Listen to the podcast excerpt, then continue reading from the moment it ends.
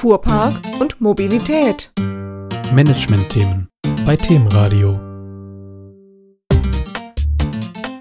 Hallo liebe Hörerinnen und Hörer, herzlich willkommen bei Themenradio. Ich bin auf der Flotte beim Expertentalk und ich habe bei mir Roman Kasten. Er ist Rechtsanwalt und Verbandsjurist des Bundesverbands betriebliche Mobilität und hat gerade einen Vortrag gehalten zum Thema Mobilitätsbudget und welche rechtlichen Grundlagen gibt es dort. Hallo, Herr Kasten. Hallo zusammen. Herr Kasten, was ist eigentlich ein Mobilitätsbudget? Also vereinfacht ausgedrückt kann man sagen, dass ein Mobilitätsbudget eigentlich die Dienstreiserichtlinie von gestern ist, die jetzt aber eben auch zur privaten Nutzung freigegeben wird, unter Einbeziehung verschiedener Mobilitätslösungen, sei es klassischer äh, Firmenwagen, sei es ein Mietwagen, ein Fahrrad, Pedelec, äh, der ÖPNV. Also alle Lösungen, wo der Mitarbeiter daraus wählen kann, wie er sich von A nach B bewegen will und das auch zur privaten Nutzung zur Verfügung Verfügung gestellt bekommt. Das nennt man klassischerweise ein Mobilitätsbudget. Intern muss das ja wahrscheinlich mit Gremien abgestimmt werden, Betriebsrat etc.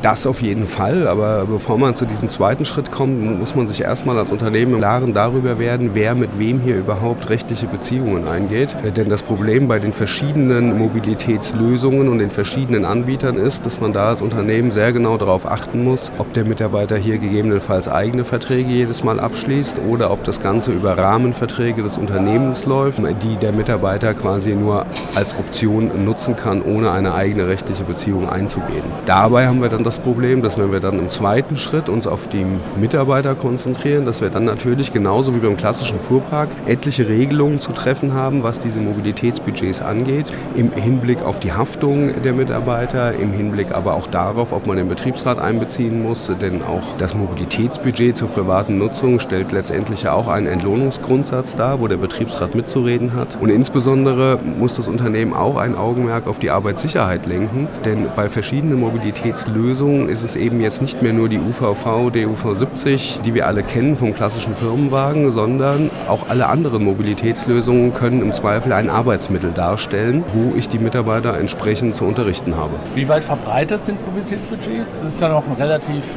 neuer Trend. Es ist ein vermeintlich neuer Trend, der aber ähm, aus unserer Sicht relativ rasant zunimmt, sodass wir eigentlich davon ausgehen, dass in den nächsten Jahren die meisten Unternehmen tatsächlich irgendeine Art von Mobilitätsbudget anbieten und sei es auch nur die Option zwischen zwei, drei Mobilitätslösungen. Aber davon gehen wir fest aus, dass das fester Bestandteil vieler Unternehmen werden wird. In Ihrer Beratungspraxis, was sind denn die größten Fehler, die Unternehmen im Moment noch machen?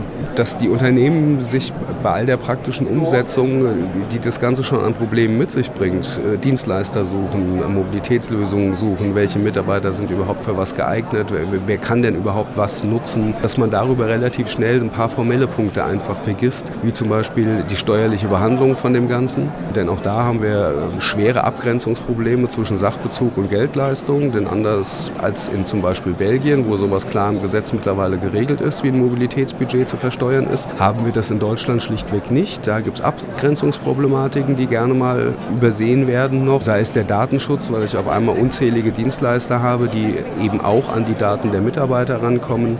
Das sind so die größten Problemkreise, die gerne mal in, ins Hintertreffen geraten. Was muss noch geschehen, damit es ein bisschen glatter läuft? Muss der Gesetzgeber da was machen? Also das wäre mit Sicherheit die wünschenswerteste Option, insbesondere für die steuerliche Behandlung. Denn es ist momentan unglaublich schwierig, aus dem Pool aller Mobilitätslösungen heraus hinaus korrekt und auch, sagen wir mal, in die Zukunft korrekt, denn die Betriebsprüfungen finden ja nicht heute, sondern in zwei Jahren statt, korrekt abzurechnen. Und das wäre mit Sicherheit wünschenswert, wenn die Finanzminister der Länder da zu einer einheitlichen Lösung kämen. Wenn Sie Unternehmen jetzt raten müssten, was sind die Schritte, die Sie unbedingt jetzt angehen sollen, sollten Sie ein Mobilitätsbudget einführen wollen?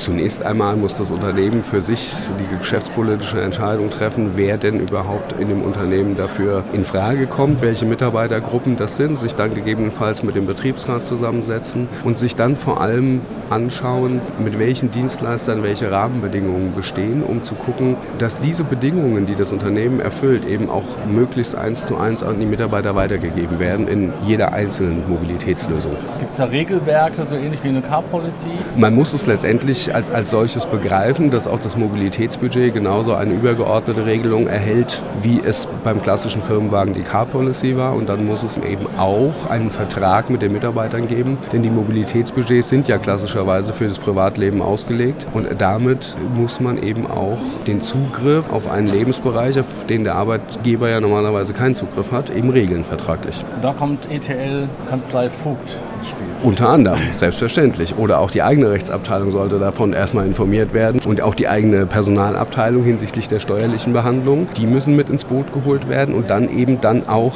gegebenenfalls externe Dienstleister wie die Kanzlei Vogt. Ja. Weitere Informationen finden unsere Hörer im Teaser. Vielen Dank für diese Informationen, Herr Kanzler. Gerne. Tschüss. Das war Wolfgang Eck für Themenradio. Machen Sie es gut. Fuhrpark und Mobilität. Management-Themen bei Themenradio.